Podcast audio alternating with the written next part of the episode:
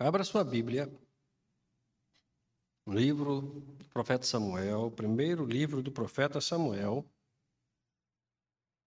Nós vamos ler do verso 9 até o verso 18 e vamos conversar, conversar com os irmãos sobre o seguinte tema: uma mãe segundo o coração de Deus. Uma mãe segundo o coração de Deus. Hoje pela manhã, nós conversamos com a congregação e com os queridos que estavam conosco através da internet sobre Maria.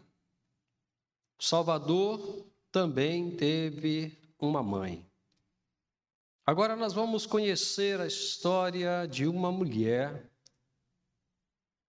completamente voltada, totalmente voltada para o cumprimento da vontade de Deus, o que a tornou uma mulher, uma mãe, segundo o coração de Deus. 1 Samuel, capítulo 1, verso 9 até o verso 18, na minha tradução está assim. Depois disso, perdão, irmãos, eu me confundi. Assim, é, depois que comeram e beberam, em Siló, Ana se levantou. Nessa ocasião, o sacerdote Eli estava sentado numa cadeira junto a um pilar do templo do Senhor. Com a alma amargurada, Ana orou ao Senhor, chorou muito e fez o seguinte voto: Ó Senhor dos exércitos, se deres atenção à aflição da tua serva, te lembrares de mim e não te esqueceres da tua serva, mas lhe deres um menino, eu dedicarei ao Senhor por todos os dias da sua vida, e navalha não passará pela cabeça dele. Enquanto ela orava ao Senhor, Eli observava os seus lábios. Como Ana orava em silêncio, seus lábios se moviam, mas não se ouvia sua voz. Por isso ele pensou que ela estivesse embriagada. Ele disse: Até quando ficarás embriagada? Deixa de beber vinho. Mas Ana respondeu: Não, meu senhor, sou uma mulher angustiada. Não bebi vinho, nem bebida forte, mas derramei a minha alma diante do Senhor. Não penses que a tua serva é uma mulher sem valor porque tenho falado até agora da minha grande ansiedade e aflição. Ele lhe respondeu: Vai-te em paz, e o Deus de Israel te conceda o pedido que lhe fizeres. Ela disse: Que a tua serva encontre graça diante de ti. Então a mulher seguiu o seu caminho e comeu. A sua aparência deixou de ser triste. Palavra do Senhor, oremos. Obrigado, Deus, por tudo que o Senhor nos concedeu até aqui agora. Nós entregamos as nossas vidas em tuas mãos e pedimos que o Senhor nos abençoe em nome de Jesus. Amém, Senhor, e amém.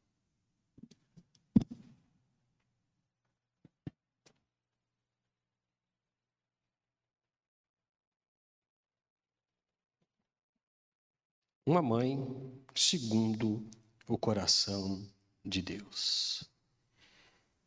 Essa é a história de Ana, mãe de Samuel.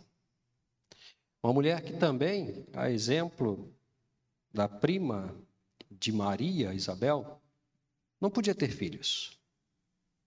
Naquela época, era muito comum que uma família que tivesse condição, um homem pudesse ter mas de uma esposa legitimamente casada. Fazia parte da cultura da época. E Eucana, esposo de Ana, tinha uma outra esposa também, que podia ter filhos. Podia ter filhos, Ana não podia. E obviamente aquilo angustiava muito a Ana, entristecia muito a Ana. Porque, de acordo com a cultura da época, e a gente está falando de uma história que aconteceu há milhares de anos antes de Cristo, em uma comunidade onde tudo girava em torno da religião, tudo girava em torno da ideia do sagrado. De acordo com esse ambiente, quando uma mulher não podia ter filhos, ela era considerada uma mulher sem a bênção de Deus, uma mulher sem a graça de Deus. Isso era muito triste. Já por questão da cultura, existia um sofrimento natural a partir daquela realidade da impossibilidade de se ter um filho. Somado-se a isso, existia obviamente o desejo de ter o filho e dar ao seu esposo também uma linhagem de descendência. Porque tudo isso era considerado bênção. A cultura hebraica desta época, da época do texto, milhares de anos antes de Cristo, ter muitos filhos era considerada uma família abençoada por Deus, muito abençoada por Deus. E não poder contribuir com essa bênção era então motivo de muita tristeza. Mas a história que nós vamos contar para vocês é a história de Ana, buscando algumas características aqui em Ana que a tornaram uma mulher segundo o coração de Deus, é a história do maior profeta de Israel. Talvez o profeta mais respeitado de Israel, mais temido de Israel, Samuel. Samuel. Ana, imbuída do desejo de ter filhos, ela buscou em Deus a solução da sua esterilidade, da sua situação. Mas buscou não de uma forma convencional, não de uma forma meramente formal, não simplesmente indo ao templo para participar de uma liturgia. Não, não, não. Ela ia ao templo todos os dias em jejum e em oração e se colocava diante de Deus em lágrimas e colocava o coração diante de Deus toda a sua angústia, todos os seus sonhos, todos os seus desejos, colocava diante de Deus e pedia: Senhor, lembra-te de mim, não te esqueças da tua serva, cuida de mim, me abençoa, me dá um filho. E chega uma hora em que, na verdade, a sua relação com Deus através da oração constrói uma consciência nela que a leva a fazer um voto. E ela declara para Deus: se o Senhor me der um filho varão, eu o entregarei para o Senhor. E ele viverá para o Senhor. E ele se dedicará ao serviço do Senhor todos os dias da vida dele. Esse foi o voto dela. E Deus deu. Deus deu a ela o filho.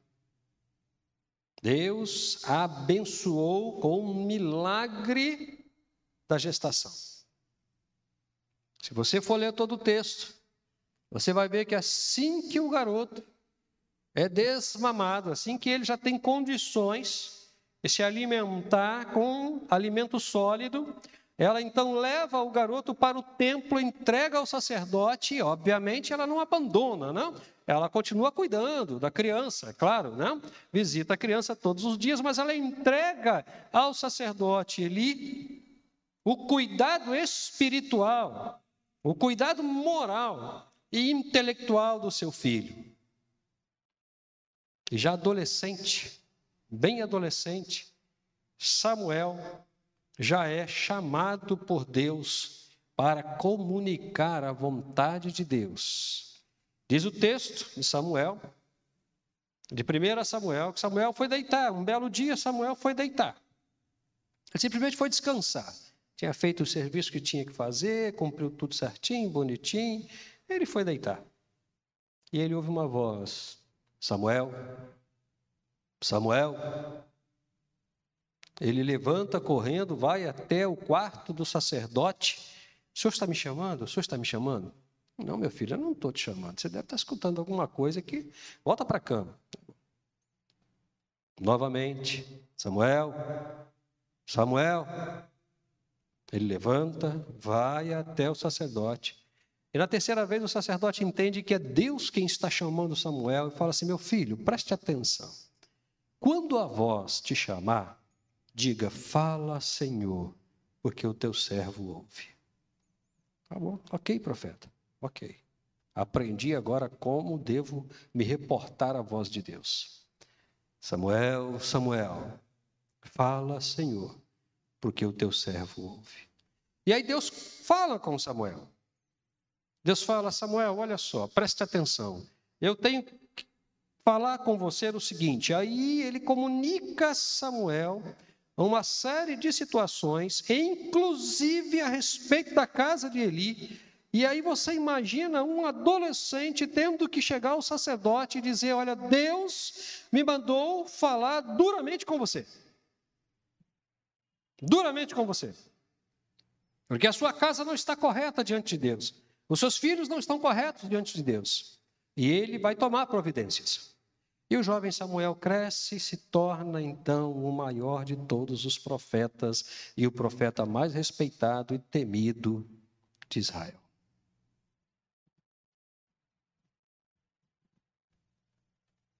Tudo por causa da mãe dele. Tudo por causa de Ana. Uma mulher segundo o coração de Deus.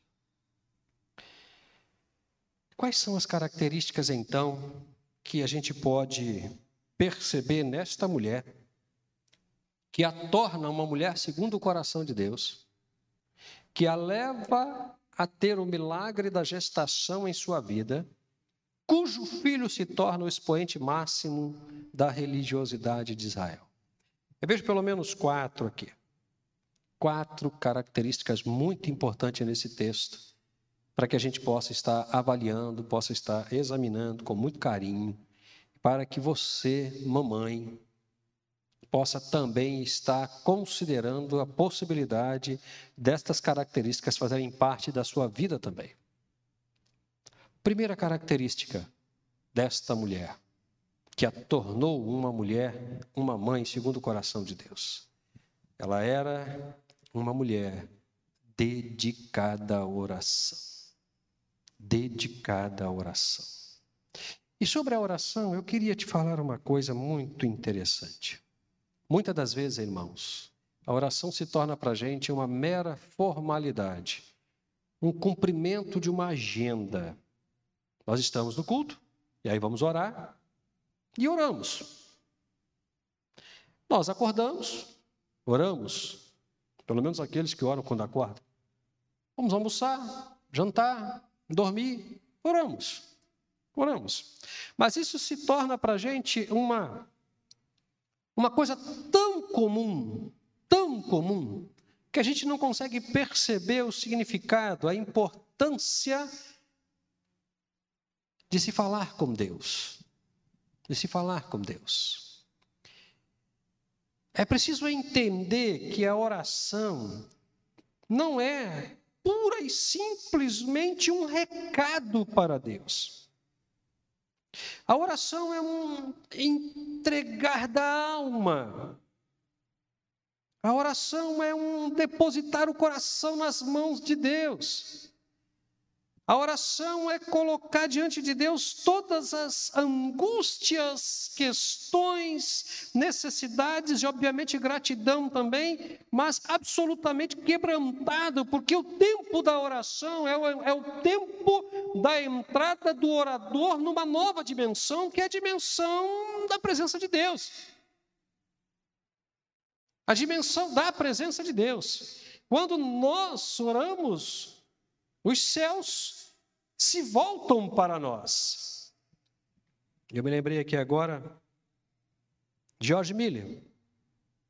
George Miller foi um homem cuja vida de oração é alguma coisa fora do comum. Fora do comum. Existe um livrinho, acho que você pode, pode baixá-lo pela internet, se eu não estou equivocado, As 50 mil orações de George Miller. Todas respondidas. Todas respondidas. Moody, grande pregador do Evangelho, uma vez deu um testemunho a respeito de George Miller. E o que Moody falou, irmãos, é algo absolutamente fantástico. Quando este homem dobra os joelhos e ora, os céus ficam calados para ouvir a oração de Jorge Miller.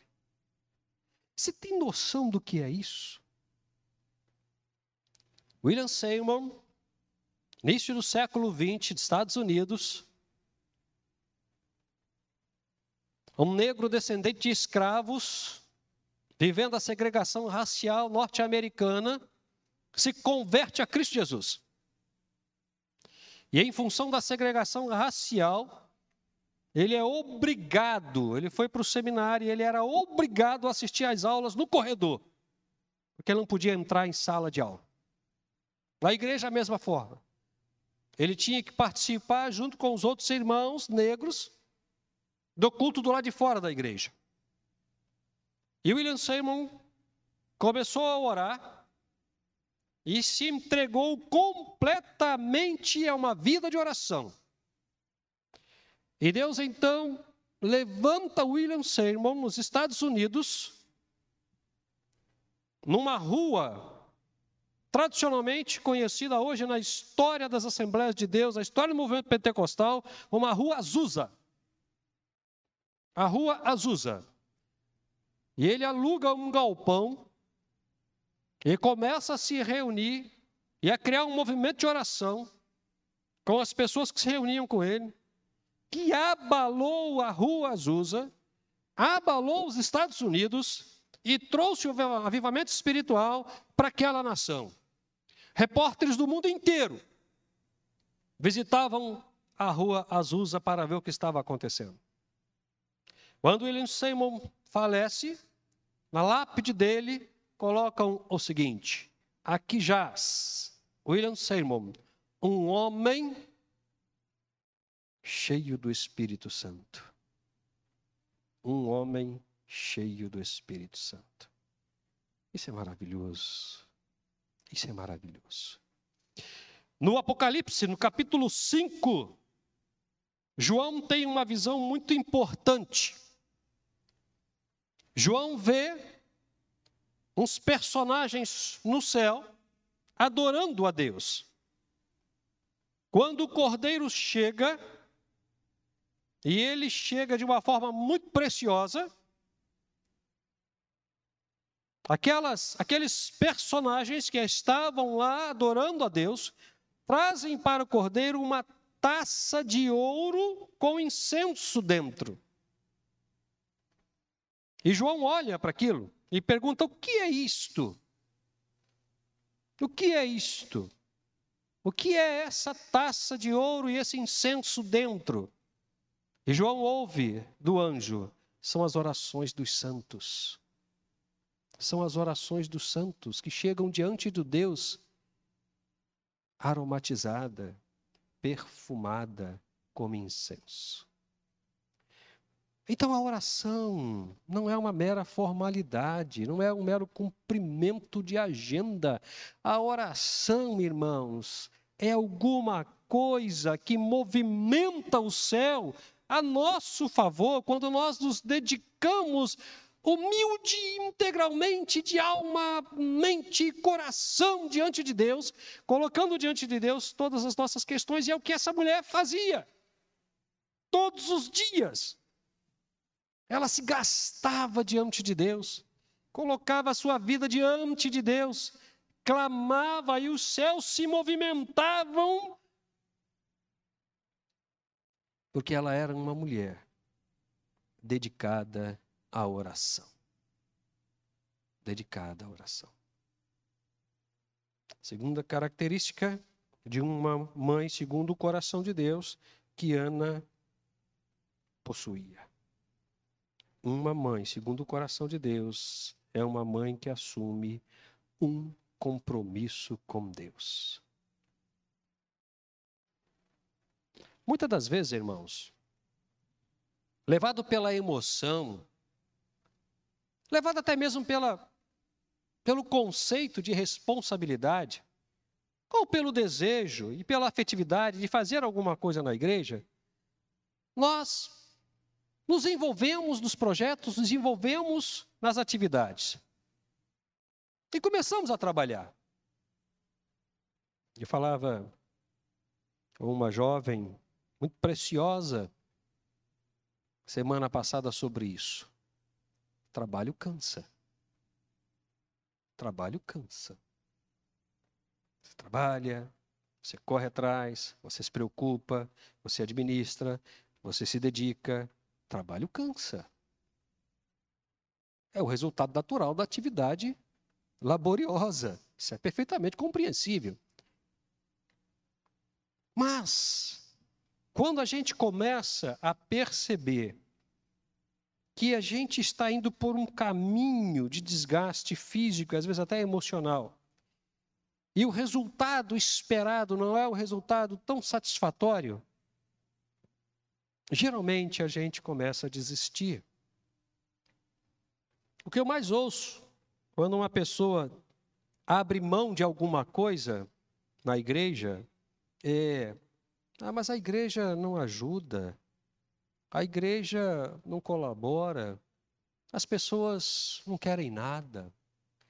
Eu, eu tenho minhas dúvidas com relação a essa fala, eu tenho as minhas dúvidas. Mas essa é uma outra questão para ser discutida num outro fórum, num outro momento. Mas é o que se fala, é o que se ouve, é o que se expressa, e a gente cansa e a gente desiste daquele compromisso que a gente assumiu, daquela responsabilidade assumida. Veja que Ana, ela assume um compromisso com Deus e um compromisso com implicações muito, muito delicadas. Ela diz para Deus o seguinte: o meu filho, o filho que o Senhor me der, eu vou devolver para o Senhor. Você imagina uma mãe anos orando, pedindo a Deus um filho, porque o ambiente onde ela estava é um ambiente que a prejudicava emocionalmente, porque ela não fazia parte de uma cultura onde os filhos eram herança e bênção do Senhor. Agora chega para Deus e diz assim: O Senhor me dá um filho hoje e amanhã eu devolvo para o Senhor. Eu penso que qualquer outra pessoa diria o seguinte: quando recebesse o filho, segura um pouquinho, Deus, deixa, deixa eu curtir um pouco mais. Não, acho que não era bem assim o que eu queria falar. Olha que criança belíssima, que criança bonita. E Samuel era um rapaz bonito, muito bonito. Que criança linda. Senhor, deixa eu. Mas ela honrou a palavra dela. Ela honrou a palavra dela. O compromisso assumido com Deus. Ela honrou a palavra dela. E como eu disse, obviamente, na relação de compromisso, ela não abandonou o filho. Ela continuou cuidando do filho, claro. Mas ela entendeu que a partir do momento em que ela entrega o filho para Deus, o filho é de Deus. E ela agora está cuidando daquilo que pertence a Deus. Então, uma mãe segundo o coração de Deus é uma mãe que assume um compromisso com Deus. E assumir o compromisso com Deus é abrir mão daquilo que você uma vez entregou para Deus. E deixar que Deus cuide do seu filho e da sua filha. E caminhar com Deus nesse cuidado. E não querer dizer para Deus como ele tem que cuidar do seu filho e da sua filha.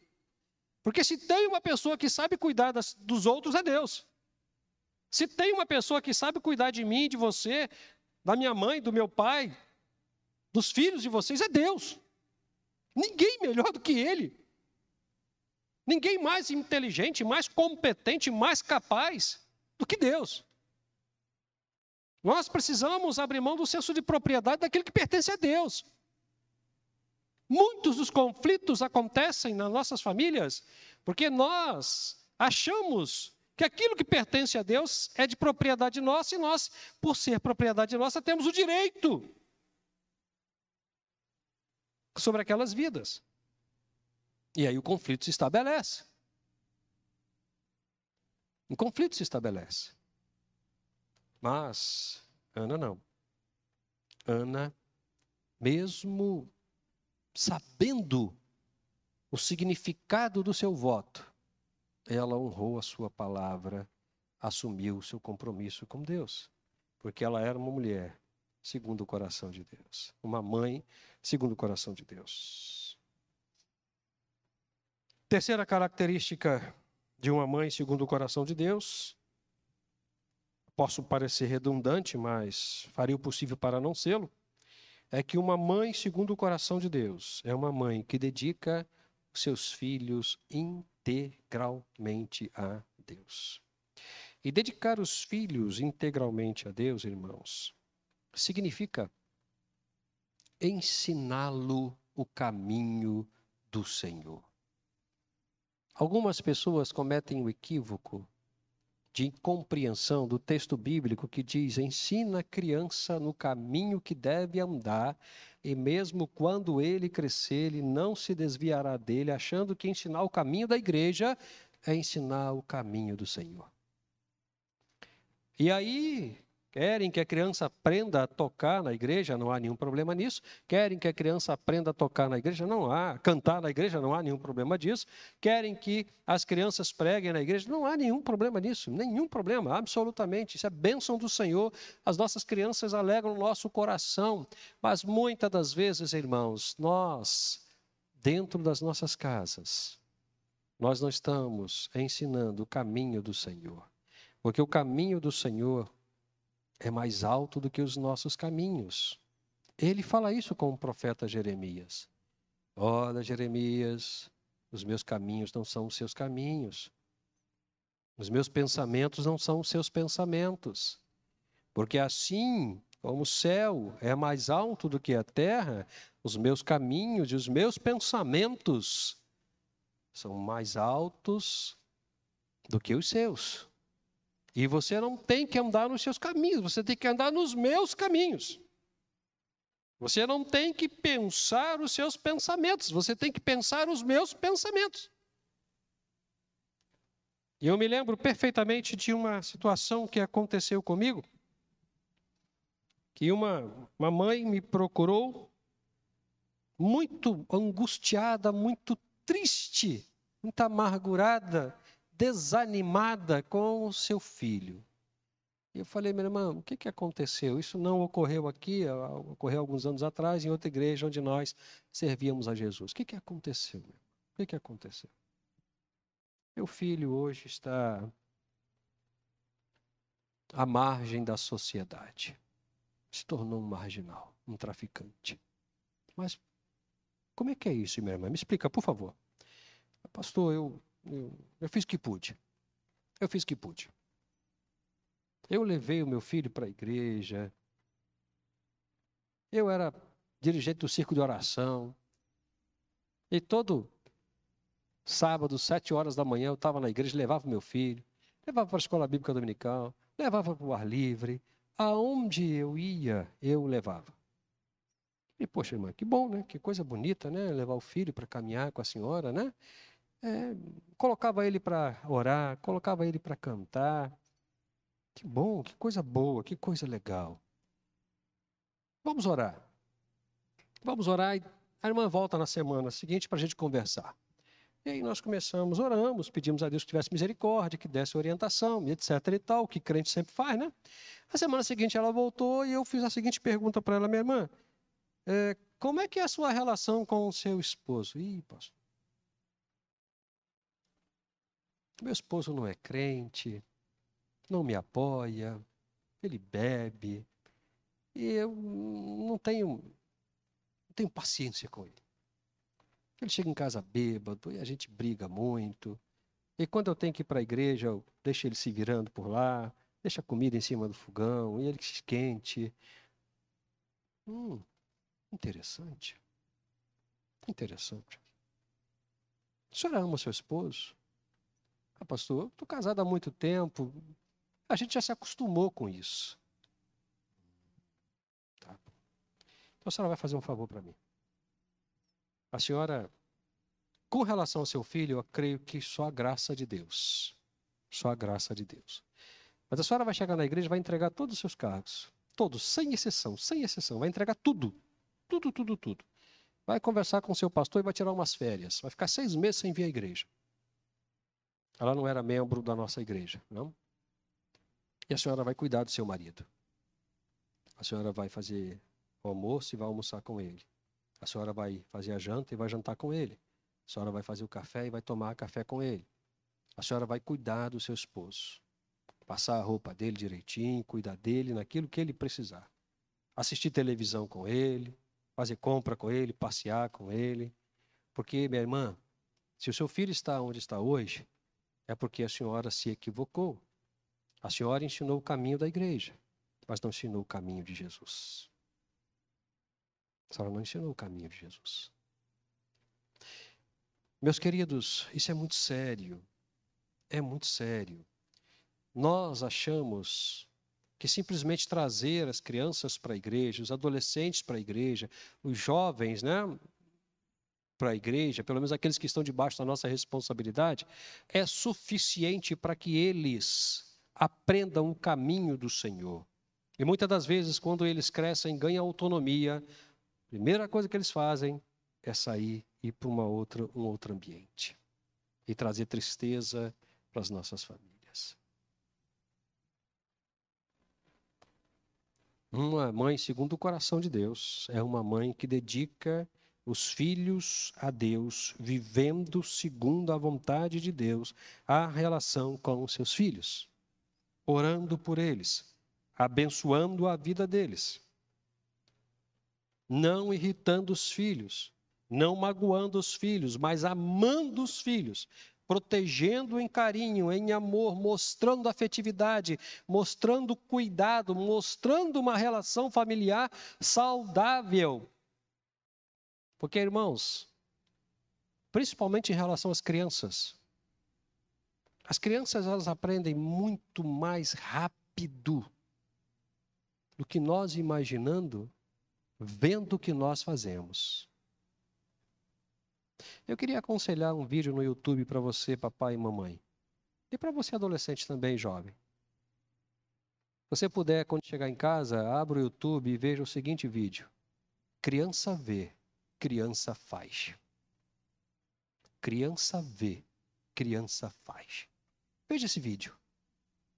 Veja esse vídeo. Ele representa exatamente essa construção didática na família, porque a criança, ela replica aquilo que ela vê acontecer dentro da família, porque em replicando em um primeiro momento, é uma forma que ela tem de chamar atenção para si. Mas isso feito regularmente se torna um hábito. E a criança crescendo com esse hábito vai gerar valores que lá na frente vão entristecer você, mamãe, e você, papai. Criança vê, criança faz.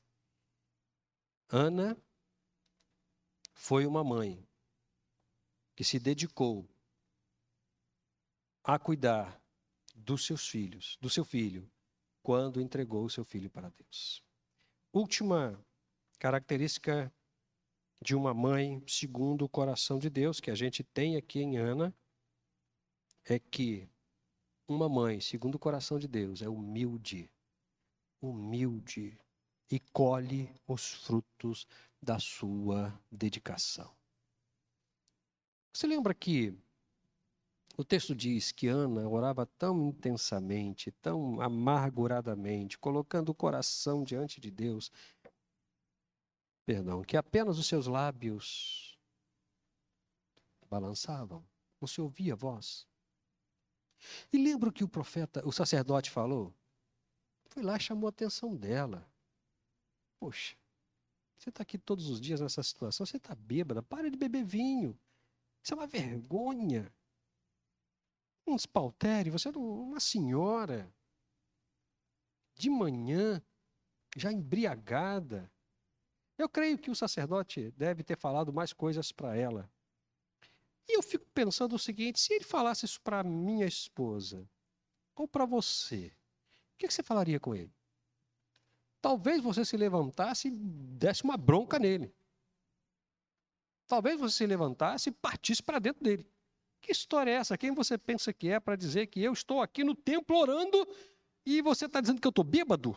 Bêbada? Embriagada? Que história é essa? Você me respeita? Eu sou uma mulher decente? Uma serva de Deus? Mas não foi isso que ela fez. Não foi isso que ela fez.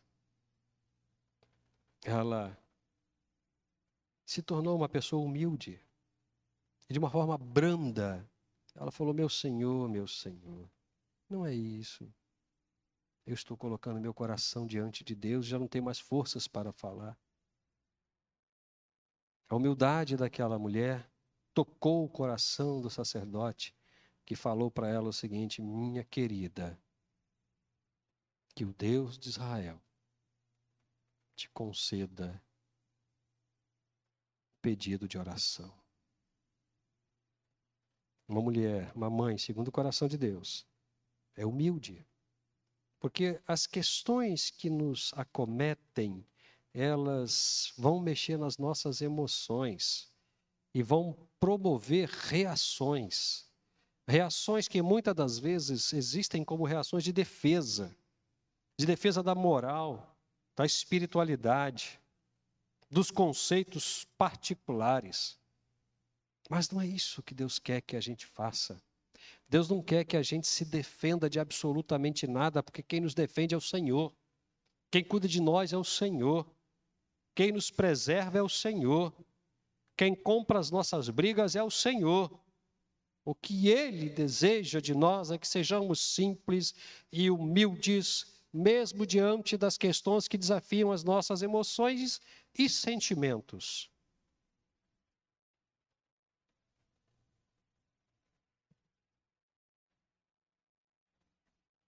E Ana colheu o fruto de ser uma mulher, uma mãe segundo o coração de Deus. Nasce Samuel. E Samuel, até hoje, irmãos, até hoje, se você chegar em Jerusalém ou conversar com qualquer judeu que você encontrar, pergunta quem foi Samuel. E ele vai dizer: foi o maior profeta de Israel. O maior profeta de Israel. Eu gostaria de te perguntar, você, mamãe, que tipo de, de reação você teria, que tipo de sentimento você teria? Se alguém chegasse para você e dissesse assim: minha irmã,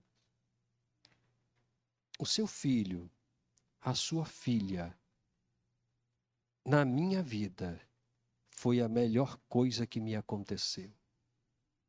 Ele é uma bênção, ele alegra o meu coração, ele me faz bem, é muito agradável estar com ele, é muito bom conversar com ele. Porque todas as vezes que nós conversamos com Ele, nós saímos edificados, consolados, confortados. Eu daria qualquer coisa para olhar para o seu coração se você ouvisse isso de uma pessoa.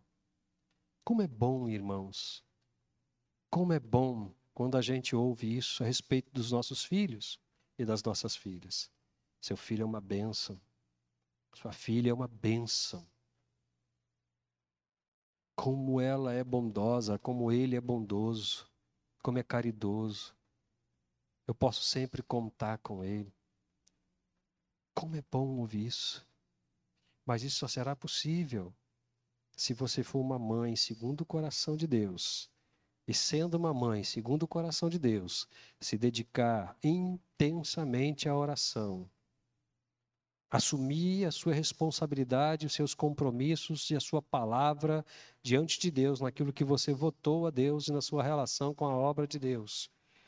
Dedicar e integrar completamente os seus filhos a Deus e viver de forma digna do Evangelho de Jesus Cristo para que ele veja Cristo em sua vida e na relação familiar.